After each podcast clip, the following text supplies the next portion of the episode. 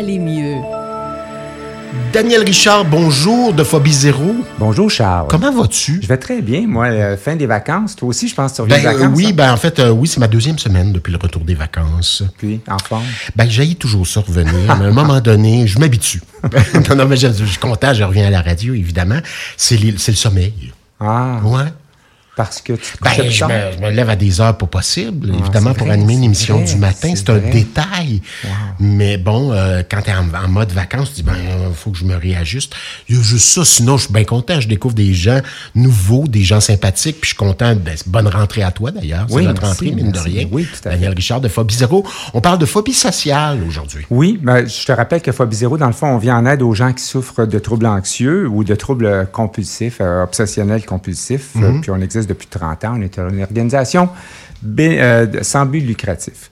Alors, euh, aujourd'hui, on va, on va recevoir une, une avocate, euh, Karine Conan-Dubois, qui a vécu avec la phobie sociale. Puis je pense que ça va être intéressant de nous parler de son, d'écouter son témoignage. Karine a témoigné dans Tenir debout, le livre.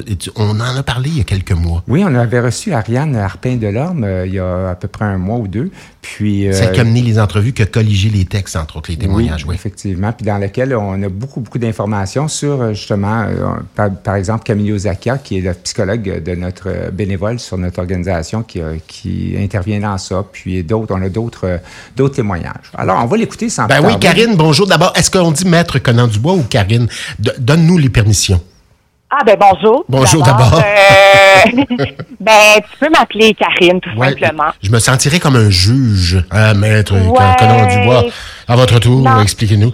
Donc, avocate, Exactement. Donc, oui. Il y, a, oui. il y a là quand même quelque chose de fort intéressant. Là. 18 ans euh, à vivre euh, avec le fardeau de la phobie sociale, tenter de se cacher dans un métier pas évident du tout pour se cacher. Absolument, absolument. Donc, euh, je vis avec l'anxiété sociale depuis maintenant près de 20 ans. Euh, donc, ça a commencé à se manifester lorsque j'étais à la fin de l'adolescence. Euh, Ce qui est souvent le cas d'ailleurs. C'est souvent Ouais. le cas aussi, oui. Ouais, ouais. C'est sûr que maintenant, euh, ça a été une longue évolution. Alors, c'est c'est plus nécessairement un trouble maintenant. Ça n'handicape pas ma vie, mais c'est encore présent et euh, je garde une vulnérabilité. Bon, explique-nous, ça se manifestait comment? Ça se manifeste comment encore? Oui, donc euh, ben moi les premiers symptômes, euh, j'étais en secondaire 5, puis euh, en salle de classe là, euh, euh, j'ai commencé à ressentir vraiment des symptômes physiques assez violents là, sensation d'oppression, tremblement. Euh, C'était comme si j'étais sous la, le jugement euh, constant de toute personne autour de moi, que mes moindres gestes euh, étaient analysés. Donc, euh, je devenais vraiment obsessionnelle par rapport à ce que les autres penser de moi. Donc, c'était une anxiété là, très, très forte qui était vécue. Mais il y avait euh, des choses qui. Il y avait des Ouais. choses qui faisaient en sorte que tu pouvais te méfier de ce qu'on aurait dit. Est-ce qu'on t'a dit des choses blessantes aussi? Euh, c'est sûr que oui, j'ai vécu des traumas euh, quand j'étais enfant, liés au racisme, parce que je suis métisse euh, ivoirienne québécoise. Donc oui, j'ai vécu quand même des événements euh, où j'ai j'ai j'ai j'ai vécu de l'intimidation. Mais à l'adolescence, il n'y avait rien de particulièrement euh, blessant là, dans mes interactions, mais c'est sûr que dans mon milieu familial, il y avait quand même aussi une dynamique particulière. Donc c'est un ensemble de facteurs. euh, euh, je dirais, là, qui ont déclenché chez moi une anxiété. Donc, Ouais. c'était là, c'était latent, ça bougeait pas, puis à un moment donné, c'est devenu du concret. Exactement, exactement. Je pense que c'était présent de façon latente, comme tu décris. euh. Au départ, tu pouvais pas mettre de nom là-dessus. Tu dis, je me sens mal en groupe, euh, est-ce que je me sens mal? C'est difficile. Qu'est-ce qui m'arrive? C'est un peu ça?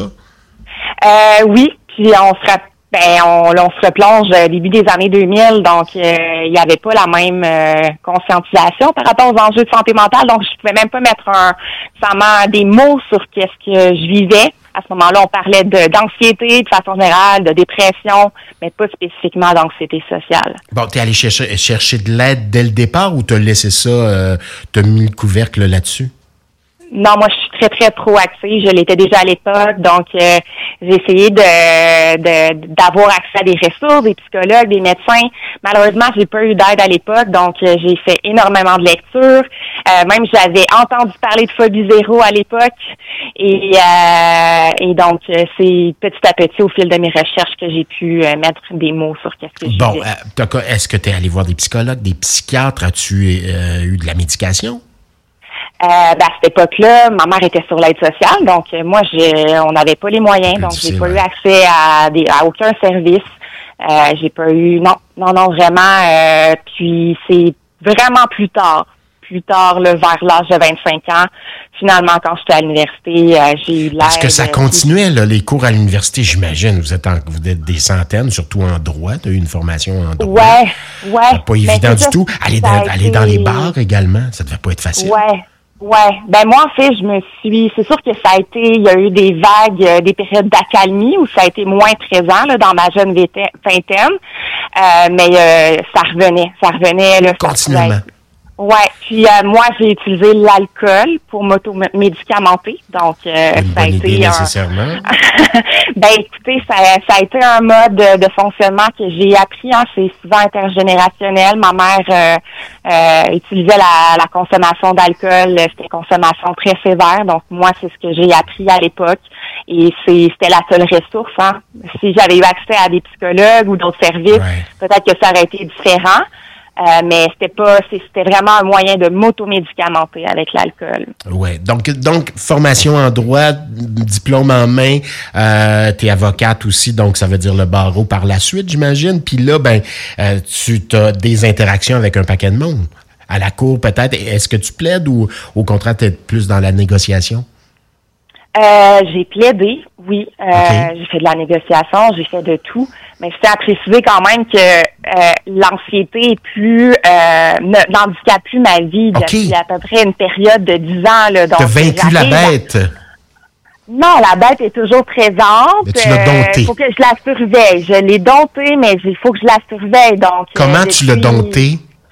Ben, premièrement, à partir du moment où j'ai eu accès à des thérapeutes, euh, j'ai eu accès à la médication pendant une. À, à partir de 25 ans, comme tu as dit. Ouais, ouais. c'est ça. Donc là, ça fait un peu plus que 10 ans. Donc, à partir de ce moment-là, ça allait déjà mieux. À partir du moment aussi où j'ai accepté cette partie-là de moi et que j'ai essayé de, j'ai arrêté, en fait, de la combattre. Donc, euh, donc c'est vraiment l'acceptation, puis l'ouverture, puis d'en parler. Moi, ça a été vraiment euh, le facteur qui m'a aidé. Ça devait pas être évident d'en parler au départ.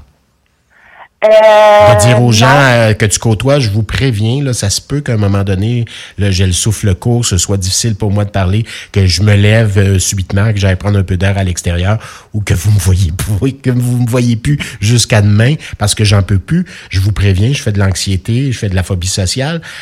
au départ, ça prend du courage d'abord pour le dire à, nos proches, à nos amis.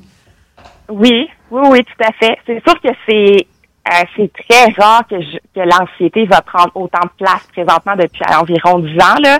J'arrive, je suis très fonctionnelle, ok? Donc la plupart des gens pourraient même pas le remarquer. Donc, mais il faut que je que je sois prudente au quotidien, que je prenne soin de moi. Mais oui, en parler ouvertement, c'est sûr que ça a été un défi. En parler présentement à la radio, ça aussi, c'est un défi. Mais là, tu le fais bien, tu es en train de remplir ta mission haut la main, Karine. mais euh, mais tu sais, moi, je suis très fière de moi. Je repense à la jeune Karine de 17 ans là, qui a passé un an à pas pouvoir sortir de chez elle. Ah oui, pétrifiée à ce point-là. Là.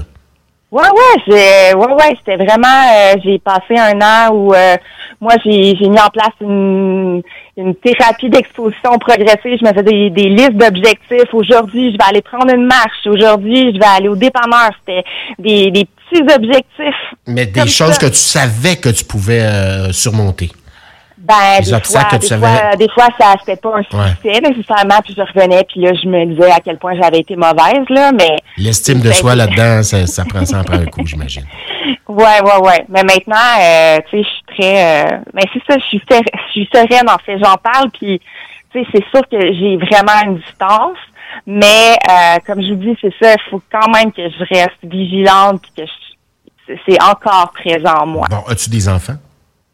Non.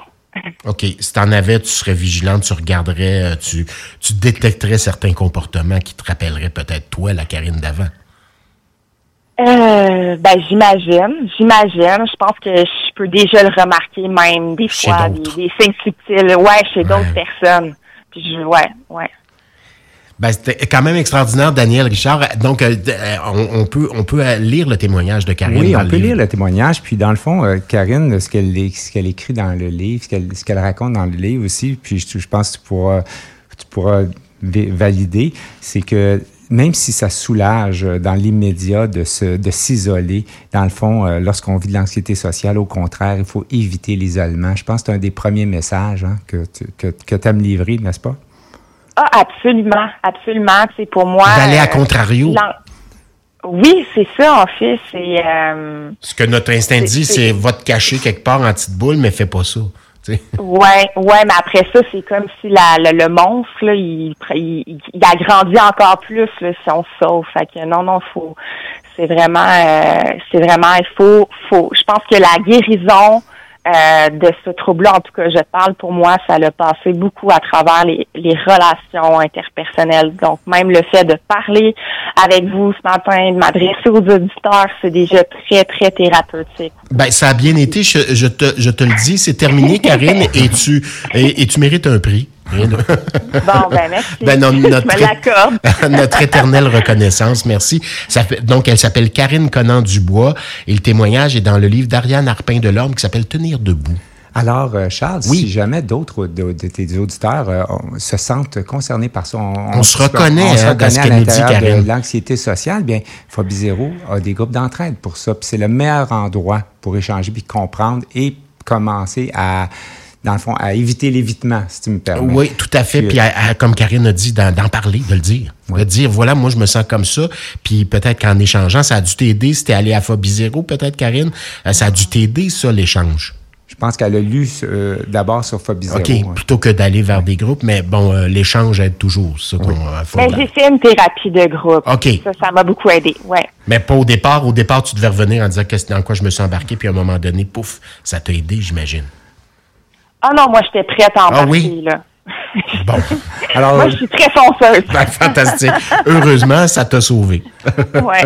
Alors, alors, dans le fond, tous les jeudis soirs, à Longueuil, euh, au Centre d'action bénévole de Saint-Hubert, qui est sur Grande Allée, on a des groupes d'entraide. Puis, là, en devenant membre, c'est gratuit pendant trois mois. On peut y aller tant qu'on veut. Puis, il y a aussi des groupes virtuels c'est peut-être une première étape. On veut pas se déplacer, on a une anxiété sociale, on a des groupes virtuels euh, le, lundi, mercredi, vendredi. D'ailleurs, on a ce soir. Puis ce soir, c'est moi qui l'anime. On va parler un petit peu des émotions puis c'est quoi le c'est quoi le, message des émotions puis des ah, besoins? Tu as les numéros de téléphone, tu as l'adresse Internet à oui, portée de main, Daniel. Oui, je ne l'ai pas ici. Le numéro de téléphone, c'est. J'ai mal fait ma job à matin. 450-922-5964. C'est au bureau. On peut parler à Guylaine. Puis sinon, sur phobie0.qc.ca. Phobie au pluriel. Phobie au pluriel, tiret. Donc, en Google Phobie, on va le trouver normalement. Voilà. Ben merci, Karine Conan euh, Dubois. Merci pour ce témoignage. Puis on va voir aussi le livre d'Ariane Arpin de l'Homme, Tenir debout. À une prochaine. Bonne chance, Karine. Merci, Charles. Bye. Merci, Daniel. Bonne journée à toi. Daniel. Bye.